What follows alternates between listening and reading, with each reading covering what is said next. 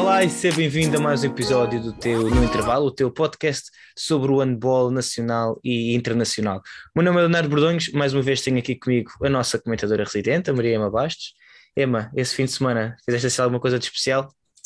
Olá Leonardo, olá a todos que nos estão a ver ou a ouvir. Uh, eu acho que tive um fim de semana bastante interessado, passados em Lisboa, mas acho que mais à frente, se calhar, vamos tocar nesse assunto. Estiveste em Lisboa e não disseste nada. Está bem. Pronto, hoje temos um episódio uh, recheado, vamos falar de muitas coisas, mas vamos falar, como sabes, da primeira divisão feminina que concluiu este fim de semana vamos também falar sobre o título nacional do Porto, que também sagrou campeão o fim de semana passado, e ainda o título europeu ganho pelo Benfica, que venceu a European League no Altice Arena em Lisboa, ao bater o Magdeburgo na final. Vamos falar sobre tudo isto. Portanto, se calhar é possível que seja um episódio um bocadinho mais longo, mas acho que compreendes. Foi um fim de semana com muita coisa, tudo a acontecer ao mesmo tempo, e ainda bem, quer dizer que a época está a decorrer com normalidade mas realmente temos muita coisa para abordar. Emma, começamos com o título, o título que não é o título, o título que já tinha sido atribuído ao Benfica, o Benfica já tinha vencido, consegue sagrar-se campeão nacional feminino sem derrotas, eh, depois de bater eh, o Madeira Sade na última jornada, portanto temos um Benfica campeão, Acho que não vale a pena alongarmos muito sobre, sobre esta temática, não é? Mas já, já sabíamos há, há duas, três semanas que o Benfica era o campeão. Antes disso já se percebia e já tínhamos abordado que a equipa estava muito perto. Aqui a única questão foi realmente termos um Benfica campeão sem derrotas, apenas com um empate na segunda jornada frente ao ABC, um Madeira Sade que termina em segundo lugar, um Alavário que termina na terceira posição, e são estas as três equipas que têm então essa qualificação para as competições europeias na próxima temporada. Aqui neste top 3, Ema, uh, um Benfica que se, que, que se alinhava logo como o principal candidato ao título, um Madeira Sá e um Lavário que também disputaram muito até final. Uh, aqui, entre uma e a outra, pela, a luta pela segunda posição esteve também acesa até praticamente a última jornada. Um, mas eu diria que se calhar aqui neste, neste top 6, top 7 um, da Liga, se calhar a principal surpresa vai para o São Pedro do Sul, que consegue terminar na quarta posição, aqui uma época espetacular por parte do São Pedro do Sul. Sim, claramente que já tínhamos abordado sobre, sobre o Benfica, que estava, estava bem encaminhado para, o, para a vitória, para a conquista do campeonato, e depois acho que chegamos a abordar mesmo esta conquista. Uh, Registou-se este fim de semana, uh, tal como tu referiste, sem derrotas, ia ser claramente superior. Uh, a luta pelo segundo lugar, como tu falaste, foi, teve muita luta e também o Alavário passou por muitas mudanças ao longo, ao longo desta época e acho que isso também acabou por se refletir. Acho que em sentido oposto o Madeira Sado foi melhorando ao longo da época, mas o destaque vai claramente para a equipa de São Pedro do Sul que, que o ano passado lutou, não é? Para, para não descer divisão e este ano está ali no, no quarto posto.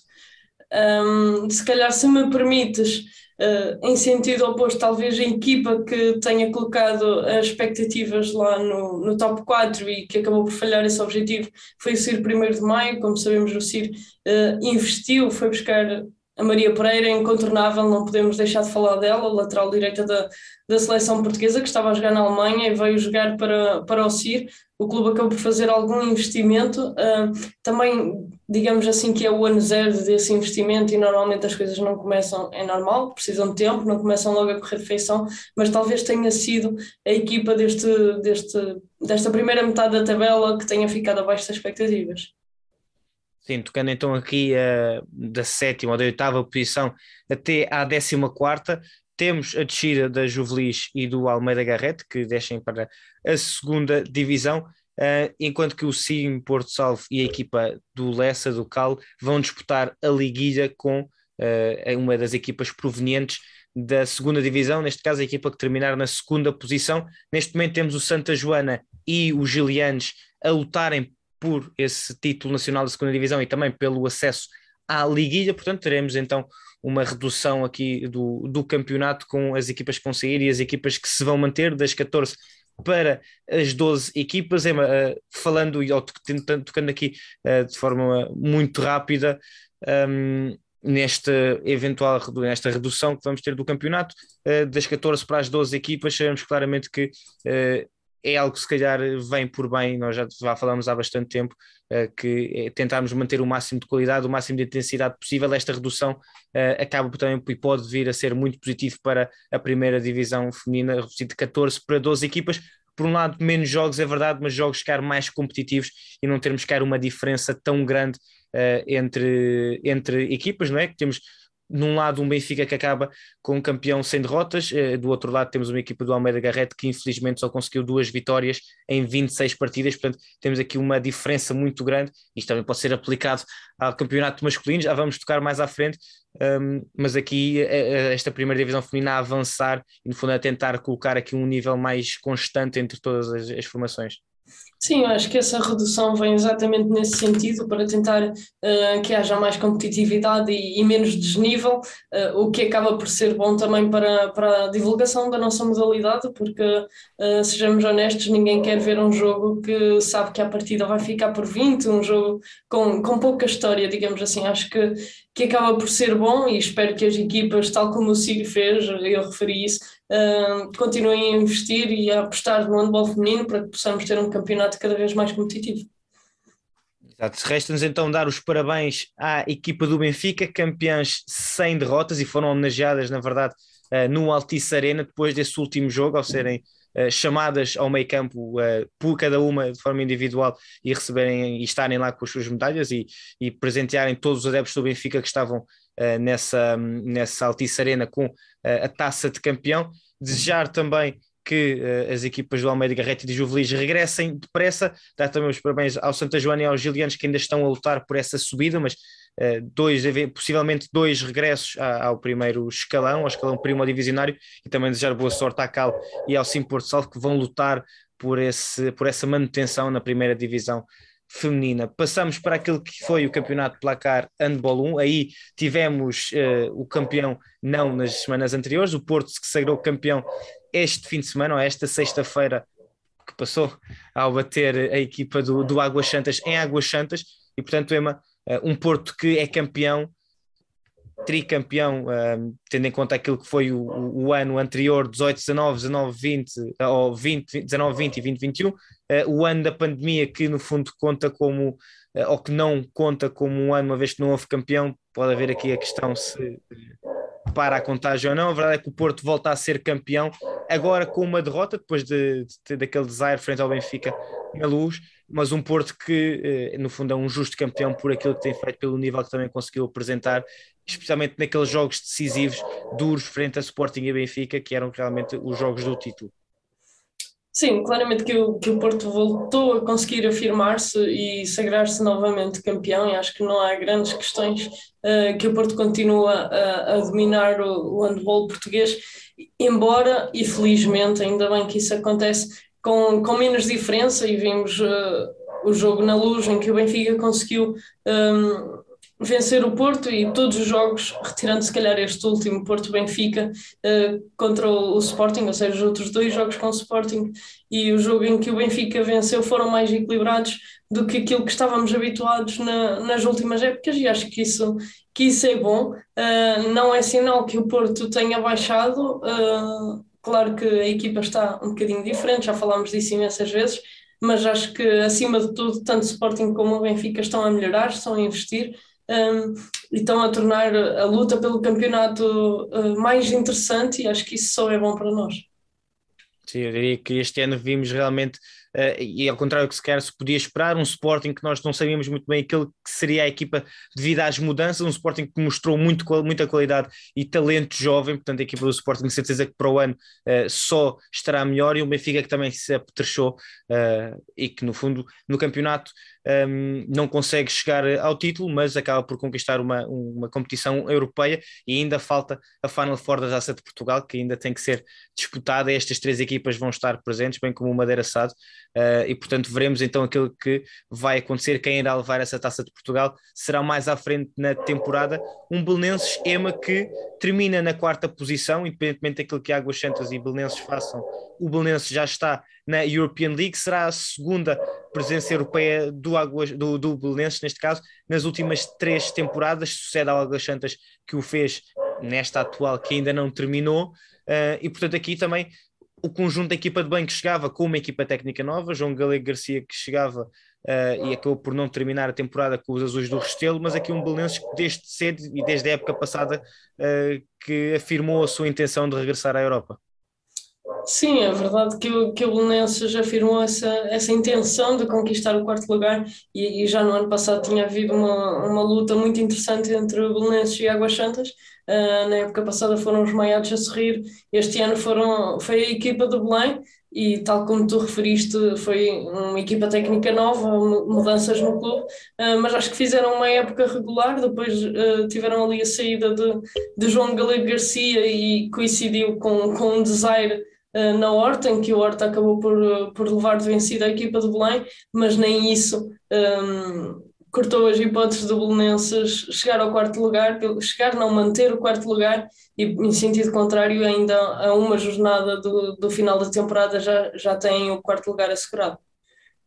Sim, dar então os parabéns à equipa do Belenenses que regressa à European League, já o tinha feito não nesta temporada, mas na anterior, naquela que foi aliás a época de estreia da European League enquanto competição, à altura quando houve então a mudança de nome da HF Cup para European League. Olhamos para o fundo da tabela EMA, o Boa Hora uh, que uh, desceu de divisão, bem como o Chicanball que tinha subido esta temporada, são as duas equipas que já têm assegurada a descida de divisão. Em sentido inverso, o Académico de Viseu, que uh, é o campeão da segunda divisão, também já garantiu o seu lugar no campeonato placar Handball 1 e resta-nos então São Joanense, Sporting da Horta e a equipa do Santo Tirso que vão lutar nessa liguilha a três para saber quem é a outra equipa que vai conseguir manter-se, ou, neste caso, eventualmente, se for o Santir, subir ao Campeonato Placar Handball 1. Ema, aqui também uh, uma redução de 16 equipas para 14 equipas no Campeonato Placar Handball 1. Um, não sei se queres tocar aqui em alguma destas quatro equipas, duas que já garantiram, a, a, garantiram entre aspas, infelizmente garantiram a descida, um Horta e uma São Joanense que a São Joanense prometeu muito, teve momentos até bastante interessantes ao longo da temporada, uh, mas que aqui acaba por não conseguir escapar um, à, àquela situação de, de ir à liguilha.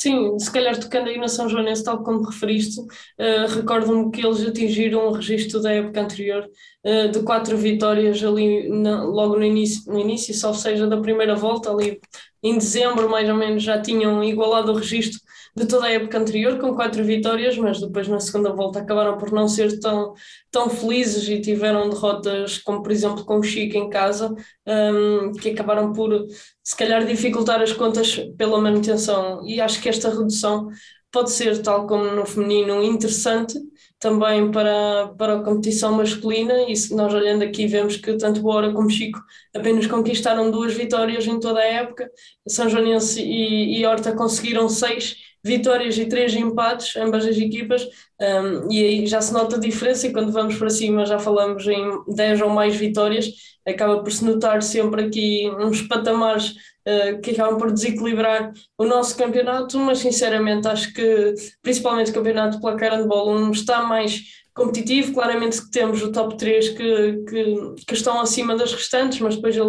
ali entre o quarto e mesmo o décimo décimo primeiro, se calhar podem haver muitas surpresas. Aliás, tivemos uma artística da banca, por exemplo, que está em décimo segundo lugar, a vencer um Águas Santas que, que aspirava ao quarto lugar, que está em quinto. Portanto, e acho que este equilíbrio é bom e esta redução vai trazer ainda mais uh, esse equilíbrio, porque mais equipas terão que lutar para fugir à linha da manutenção. Sim, eu diria que temos que Belenenses e Águas Santas num patamar, se calhar um bocadinho superior, parecem equipas mais, se calhar, apetrechados e desde cedo se assumem como os candidatos àquela quarta posição, uh, mas concordo contigo, pelo menos entre a sexta posição à décima, equipas como o Adamaia, o Gaia, o Vitória, o Madeira Sade, o próprio ABC, que tivemos ali alguma incerteza, não sabíamos que ABC é que poderíamos ter, a equipa recuperou, portanto realmente aqui naquele bloco central da tabela tem sido muito competitiva e esperemos que, que esta redução traga ainda mais competitividade. Desejamos, eh, desde já, os, os damos os parabéns ao Porto e também, neste caso, ao Belenenses por terem no Porto o título, o Belenenses por ter conseguido essa qualificação para a European League. Desejamos que o Boa e o Chico também regressem depressa ao campeonato primo divisionário e quanto à São Joanense, à Horta e ao Santo Tirso, uh, desejamos também a melhor das sortes para essa liguilha, para perceber quem se vai juntar, a, neste caso, ao Académico Viseu, uh, a manterem só, neste caso, a subirem ao Campeonato de Placar Handball 1, Campeonato de Placar Handball 1 que ainda vai ter mais uma jornada que se realiza este fim de semana e, portanto, ainda podem ver algumas mudanças aqui no que diz respeito à tabela classificativa. Há várias equipas que têm os mesmos pontos e, portanto, ainda podemos ter aqui algumas alterações naquilo que diz respeito ao Campeonato de Placar Handball 1, a primeira divisão masculina. O Benfica não jogou este fim de semana para o campeonato, ao contrário dos seus colegas de, colegas de campeonato, porque recebeu, neste caso, a Final Four da European League, a competição que se disputou no Altice Arena nos dias 28 e 29 de maio em Lisboa. Nós tivemos,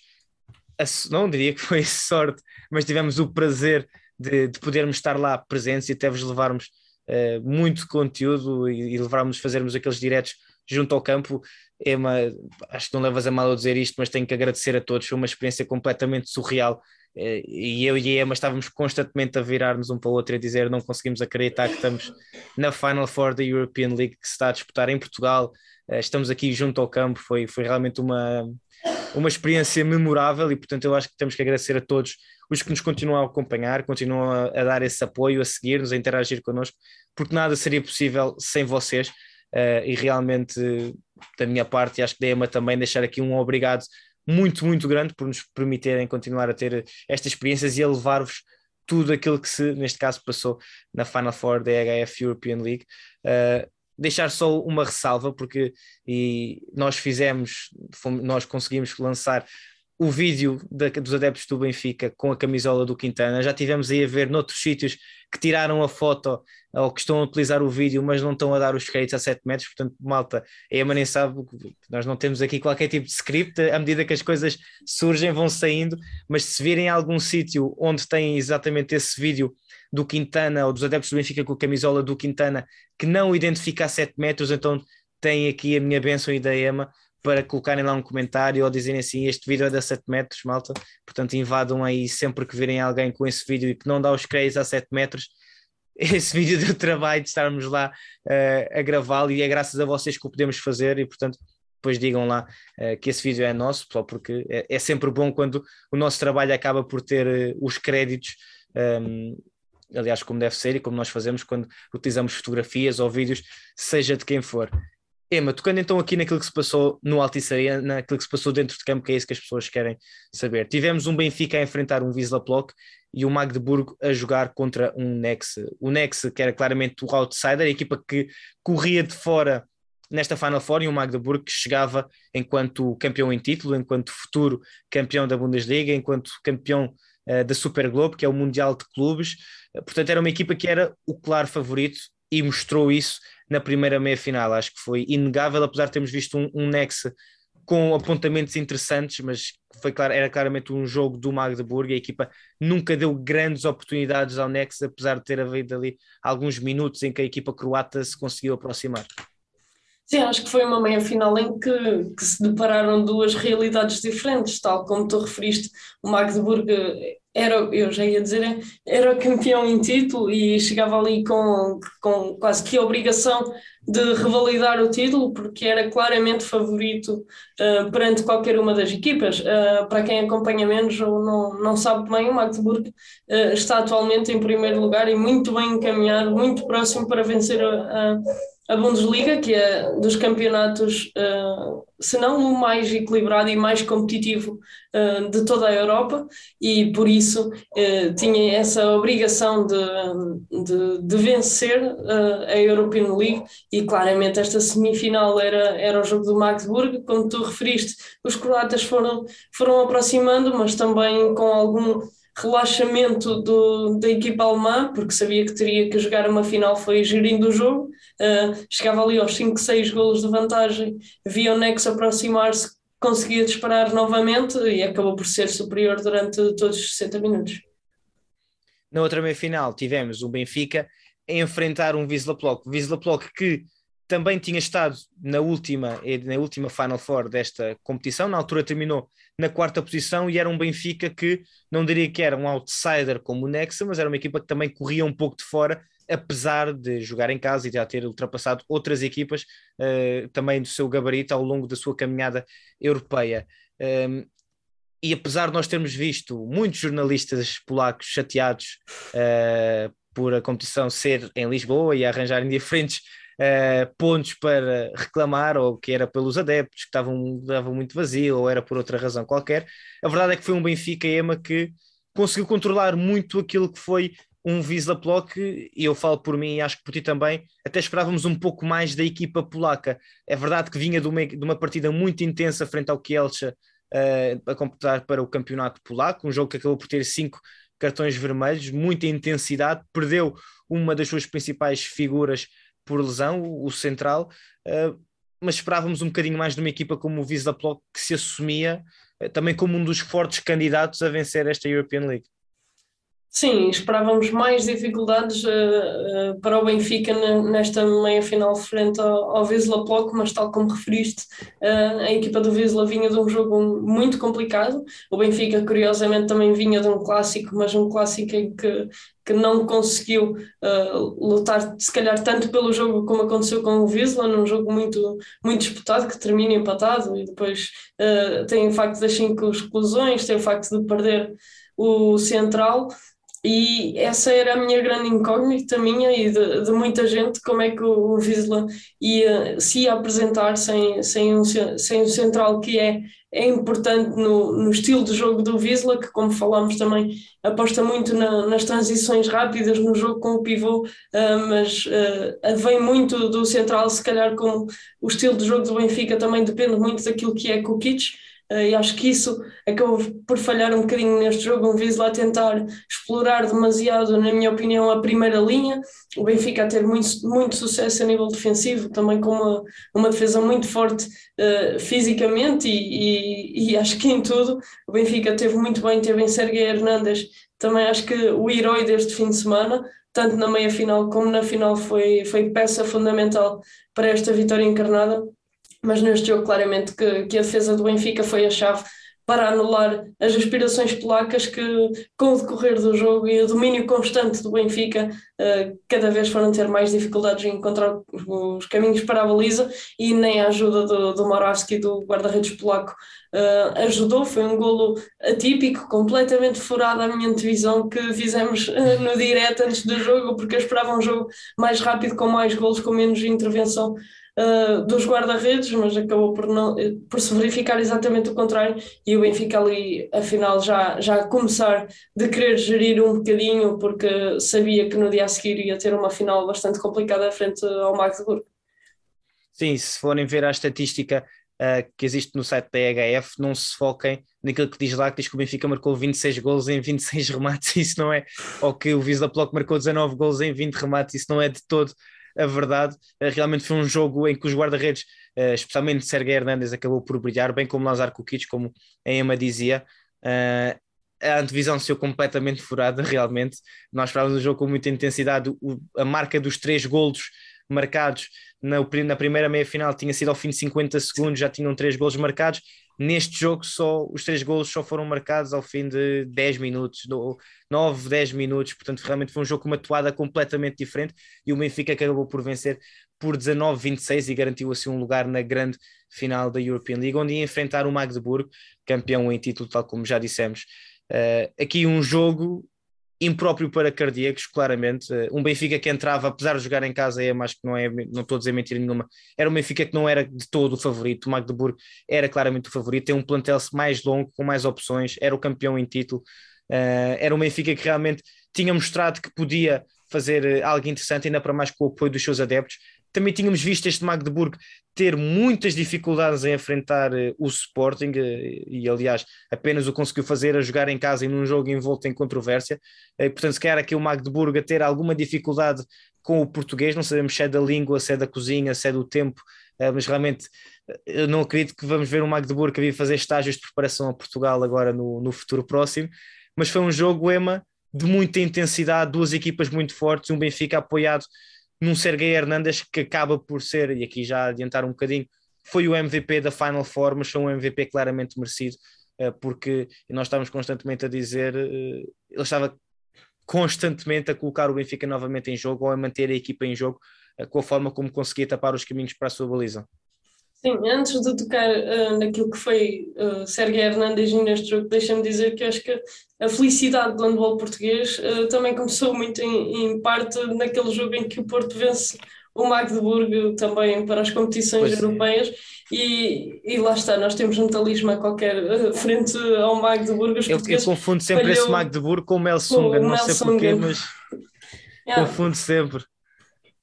mas é engraçado porque também me lembro quando estávamos a fazer a divisão do Sporting com o Magdeburg uh, falarmos disso, que, que era que talvez voltássemos a ter sorte e que, que o Magdeburg nos trouxesse essa sorte, foi por muito pouco, uh, mas desta vez acho que o Benfica conseguiu vingar uh, esse jogo e como tu dizes, os alemães com certeza têm, têm pesadelos com os, com os portugueses agora.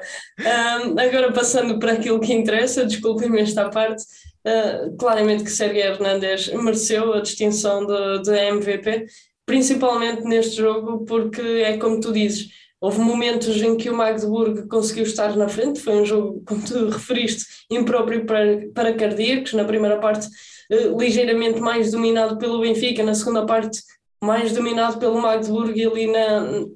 acho que antes dos 15 minutos é quando o Benfica consegue chegar ao empate e antes estava a perder por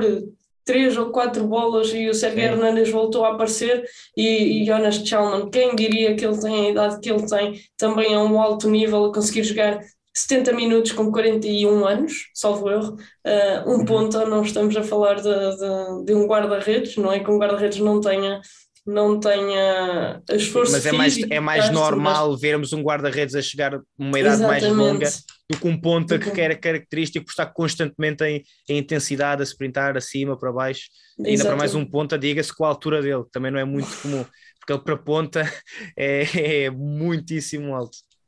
Exatamente, e acho que, que aí o Sérgio Hernandes foi, foi muito importante e ajudou o Benfica a serenar nos momentos que tinha que o fazer, a voltar à tranquilidade e a voltar ao jogo. E ali, aqueles últimos 15 minutos do segundo tempo, com ligeiro domínio do, do Magdeburgo, depois dessa recuperação benfiquista, uh, foram complicados para quem estava naquele pavilhão uh, e acredito que, que para quem estava a ver em casa também. Um, eu e Leonardo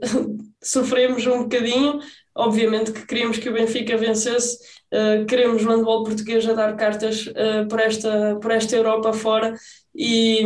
e ficámos muito felizes com aquele gol de Alexis Borges que depois nos assustaram a dizer que tinha sido linha, mas nós fomos verificar e o português, o nosso pivô, uh, solta a bola antes de pisar a linha e acaba por levar a Benfica para o um empate quando provavelmente há 10 minutos atrás uh, grande parte do, dos adeptos já estavam a, a, desistir do sonho, mas acho que fizeram bem em acreditar e sonhar até o fim porque acabaram por sorrir. Eu nem diria 10 minutos, eu acredito que a 5 segundos do fim, quando uh, os adeptos do Benfica veem o Magdeburgo marcar aquele golo, uh, tendo em conta o tempo que faltava, foi claramente, foi claramente algo que, que, depois passou para 3, exatamente, mas é, no, no, fundo, quem acreditar em destino pode, pode dizer que estava destinado toda a forma como aquilo como o, o, jogo concluiu, portanto, tal como eu me dizia, é um, é um Alexis Borges que acaba por marcar o gol do empate por microsegundos, a bola sai da mão exatamente antes, no instante anterior a ele colocar o pé dentro da área, daí não existir qualquer tipo de falta, uh, mas realmente na altura, os próprios nós depois estávamos uh, após o jogo, quando o Benfica estava a receber a taça, conseguíamos ouvir o treinador do Magdeburg a reclamar com alguns dos, dos dirigentes da EHF a dizer que ele tinha pisado que ele tinha pisado a área e realmente nós estávamos mesmo em frente, literalmente em frente ao, à jogada e conseguimos gravar e, dá para perceber frame por frame que, que, realmente a decisão dos hábitos foi acertada em levar o jogo para prolongamento, um prolongamento em que foi o Magdeburgo que também chegou a estar na frente uh, e no momento decisivo um Kukic consegue fazer um, quando o Benfica está a ganhar por um, Kukic consegue fazer um corte providencial uh, e que depois permite a Alexis Borges, me engano, ganhar uh, a bola que está no chão e depois a partir daí o, o, o Benfica consegue marcar o 40-39 ou na altura o 40-38, e dá ali alguma margem para depois poder fazer a falta que acaba por fazer. Vemos Magnussen ainda a marcar uh, o último livre de 7 metros, numa jogada que se viu algumas pessoas dizer que, acredito adeptos do Benfica, dizer que foi um bocadinho de falta de desportivismo por marcar eh, aquele gol numa altura em que o Magdeburgo já não conseguia dar a volta, não marca, marcar dois, quanto mais três uh, golos. uh, mas realmente foi um momento também que depois uh, se viu a festa dos adeptos encarnados, a festa daquela equipa do Benfica que chegava a esta Final Four e nós tivemos a oportunidade de falar com o Alexis e com o, o Petar Diordic, chegavam com vontade de vencer, mas realmente era o Benfica que partia um pouco por fora, se calhar não tanto quanto o Nex, mas houve aqui todo um conjunto de fatores uh, e no final tivemos a oportunidade também de estar na conferência de imprensa e, e Petar Diordic disse, disse que a palavra-chave sempre foi o acreditar, a, a família uh, daquela equipa acreditarem até ao fim uh, e se antes, no dia anterior, um, Chema Rodrigues tinha dito que seria preciso um milagre, uh, acredito que a forma que o Benfica acaba por ganhar este jogo não tenha sido para ele, do ponto de vista desportivo, nada menos do que um milagre pela forma como acaba por, por acontecer. Sim, é curioso como, como caracterizas esta vitória, mas, mas acaba por fazer sentido. Uh, e eu acho que, que esse espírito que, que o Petar Diordic e o Alexis também uh, referiram uh, no pré-Final Four também acaba por ser importante, porque é como tu referes, o Benfica não chega a esta Final Four com a obrigação de, de sair campeão, chega com, com um título de quase outsider, porque sabemos que a responsabilidade estava no Magdeburg, o Vissel Plug era uma equipa mais experiente a nível europeu, uh, claramente que o Nex estava talvez um bocadinho abaixo do patamar do Benfica por aquilo que foi esta época desportiva a nível europeu da equipa de Lisboa, um, mas essa falta de, de pressão, de responsabilidade, apesar de jogar em casa, acho que todo o grupo soube lidar muito bem com isso, soube tirar o proveito disso, e, e, no final acabaram por sorrir. Uh, acho, e corrigiste-me muito bem, que a 5 segundos do final já pouca gente acreditava uh, que fosse possível o, o, Benfica vencer e aquele golo do, do Alexis Borges uh, veio, veio colocar, acho que o inferno da luz na Altice Arena, se me permites, porque é verdade que acordou todos os adeptos presentes e depois no prolongamento apesar de algum domínio em certo ponto da equipa do Magdeburg, uh, acho que além de Kukic, Sergei Hernandes e Alexis Borges, que já referimos, acho que o Belon teve um, um papel muito importante uh, nos últimos três ataques, salvo erro, porque uhum. ele acaba por resolver ali dois ataques e depois é ele que conduz a bola para, para o último gol do Alexis Borges, que acaba por uh, pôr um ponto final no sonho alemão e acabou por uh, colocar a Altice Arena em festa e dar, uh, dar a vitória aos portugueses, que depois, tal como tu referiste, o Magnussen acabou por ir bater aquele livre de 7 metros no momento em que já toda a gente festejava, o Sérgio Hernandes já estava na baliza a chorar. acho que era impossível ele defender aquela bola porque ele já não estava ali uh, já, estava, já estava a festejar, mas acho que é importante referir aquilo que foi Omar Magnussen, que é o jogador mais, sem dúvida, desta equipa do Magdeburg. Nós tínhamos falado dele uh, nas antevisões que fizemos em direto no nosso Instagram Uh, já tínhamos falado antes, acho que sempre que se fala uh, de Magdeburg é impossível não referir ao Magnussen que neste jogo fez 11 golos em 12 remates, algo assim, e deu outras tantas assistências e acaba por ser um bocadinho ingrato. Confesso que só tenho pena pelo, pelo Magnussen, mas não tenho porque ele não está numa equipa portuguesa e o Benfica acabou por ser feliz e acredito que, que estava um bocadinho destinado toda esta organização em cima da hora, acabar por ser em Lisboa. Sou um bocadinho essa pessoa que acredita no destino e o handball português está, está a crescer, não fazia sentido uh, perdermos uma European League. Sim, e foi, um, ehm, tal como dizias, foi uma final em que eu diria, uh, arrisco que, tendo em conta aquilo que vimos do, do Magdeburg, uh, foi graças a Magnussen que a equipa conseguiu manter-se uh, na corrida até tão perto, porque realmente era ele que ou marcava ou assistia, a, a, a concentração de, por parte da defesa do Benfica focava-se no lateral direito uh, e claramente fez um jogo, fez um jogo uh, em que se destacou do ponto de vista individual, ainda que no final, na conferência de imprensa, tanto ele como o treinador eu acho que nenhum deles conseguia acreditar naquilo que tinha acontecido, o facto de terem perdido uh, aquela final, claro que ainda estavam um pouco de cabeça quente, uh, mas realmente temos que dar os parabéns ao Benfica porque a equipa consegue vencer a European League, eh, fez um investimento também considerável para conseguir trazer jogadores de calibre e aqui o impacto e o papel de Alexis Borges e de Rogério Moraes não pode ser uh, subestimado, não pode ser subvalorizado. Nós falámos disto na, na, altura nos diretos, tal que vimos no Twitter. Pode não ser o melhor bloco central no que diz respeito à defesa, mas é sem dúvida um dos mais intimidantes uh, e realmente é ali um, um, bloco que oferece muita coesão uh, e muita estabilidade à equipa do Benfica, depois apoiado, claro, por Kukic na, na central, por o próprio Djordjic, que é um bombardeiro e termina como um dos melhores marcadores da European League, juntamente com o lateral do Nexa, e temos um Sergei Hernandes que acaba como o MVP da final da Final Four, na verdade, e que foi claramente um jogador decisivo e que logo no momento a seguir se viram vários adeptos do Benfica a questionar se será que Sergei Hernandes vai continuar na luz ou não, a verdade é que foi um Benfica que conseguiu fazer das suas fraquezas forças e apoiado, tal como nos tinham dito tanto o Alexis como o Dior Dietz nas entrevistas que fizeram connosco na 7 metros, disseram que o apoio dos adeptos seria fundamental e não apenas na final, mas também no jogo contra o Wisla Plock, era constante os jogadores e o próprio Chama Rodrigues a pedirem o apoio dos adeptos, a levarem os braços para cima e a pedirem aos adeptos para fazerem barulho. Uh, e nesse caso os adeptos do Benfica acabaram por, por, corresponder na final e levaram e ajudaram o Benfica a chegar a esta European League, dar os parabéns à equipa encarnada, que consegue assim mais um título europeu para Portugal, depois de vermos o Sporting a ganhar duas Challenge Cup, o próprio ABC a conseguir vencer uma Challenge, o Porto a conseguir o terceiro lugar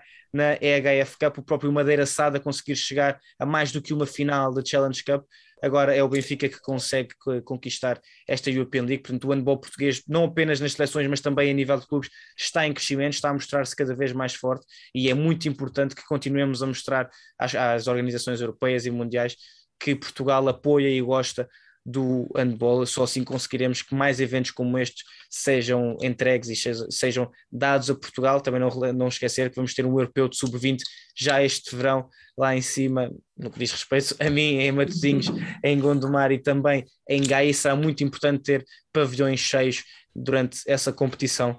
Ema, não sei se queres deixar aqui mais alguma mensagem a quem nos acompanhou ao longo do fim de semana, a quem interagiu connosco no, nos diretos no, no, Instagram, a quem nos marcou nos stories que meteu aqui, deixar uma palavra ao Henriado uh, Handball, a equipa que nos teve constantemente a identificar e bem e a mostrar aquilo que estávamos a fazer. Temos que mandar um grande abraço uh, e agradecer por aquilo que fizeram. Uh, não sei se queres deixar aqui mais algum, algum agradecimento, mais algum destaque. É exatamente isso. Agradecer a quem nos segue, já, já o havíamos feito também uh, nos diretos, porque é realmente verdade e acho que não é, não é vergonha nenhuma referir isso. Uh, não há muito tempo nós tentámos uh, credenciais para, para poder assistir às, às flash interviews um, uh, antes de ir para o jogo, nas media calls, uh, e acabámos por não conseguir porque o nosso projeto não era algo uh, consolidado, não era algo reconhecido e felizmente graças a vocês hoje, hoje salvo seja, conseguimos estar num dos maiores palcos europeus um, com a oportunidade de falar basicamente com quem a gente quiser. Uh, claramente que não vos podemos trazer tudo, porque isso implica uh, muito mais autorizações e alguma burocracia também, mas felizmente a espaços vamos ganhando o nosso espaço, não só em Portugal, mas também a nível europeu, e isto até parece mentira, Leonardo, mas é verdade, e isso acontece graças a vocês. Temos que vos agradecer por isso e, e quero muito acreditar que nos vão continuar a apoiar cada vez mais, quem sabe, cada vez mais gente e cada vez mais, um, mais em qualidade também. Não é que não o façam bem, porque, tal como o Leonardo referiu, recebemos algumas mensagens que nos deixam, deixam muito contentes e fiquem por aí, porque eu estou ansiosa, mas nós ainda não podemos. Temos mais umas surpresas a chegar. Uh, continuem a acompanhar-nos, porque mal seja possível, nós queremos partilhar tudo com vocês. Exatamente, é graças a vocês que nós já tivemos a oportunidade de cobrir e de estar presente então nessas media calls, campeonatos da Europa, campeonatos do mundo, uh, Jogos Olímpicos não, porque sabemos que é uma competição completamente diferente, uh, mas finais da Liga dos Campeões, finais da European League, é graças a vocês e portanto ainda falta muito, ainda falta muito handball, ainda vem muitas surpresas, portanto não nos percam, continuem a acompanhar-nos porque uh, vai ser um final de época em grande, é tudo o que podemos dizer. Agradecer a todos os que continuam aqui, a todos os que têm ouvido e continuam a apoiar não só o 7 metros como aqui no intervalo. Para a semana estamos de regresso com tudo aquilo que se passou, não apenas em Portugal, mas também lá fora. Já este fim de semana que vem vamos ter a Final Four da Liga dos Campeões Feminina e depois na semana seguinte vem aí a Final Four da Liga dos Campeões Masculina. Também teremos a Final Four das Taças de Portugal Femininas e Masculina. Ainda vamos ter muito handball agora até o final da época de clubes terminar. Portanto, o que não vai faltar vai ser conteúdo aqui na 7 metros. Foi mais um episódio do No Intervalo com a Maria Mabastos. O meu nome é Leonardo Bordões. Não perca o próximo episódio, porque nós também não. Até à próxima.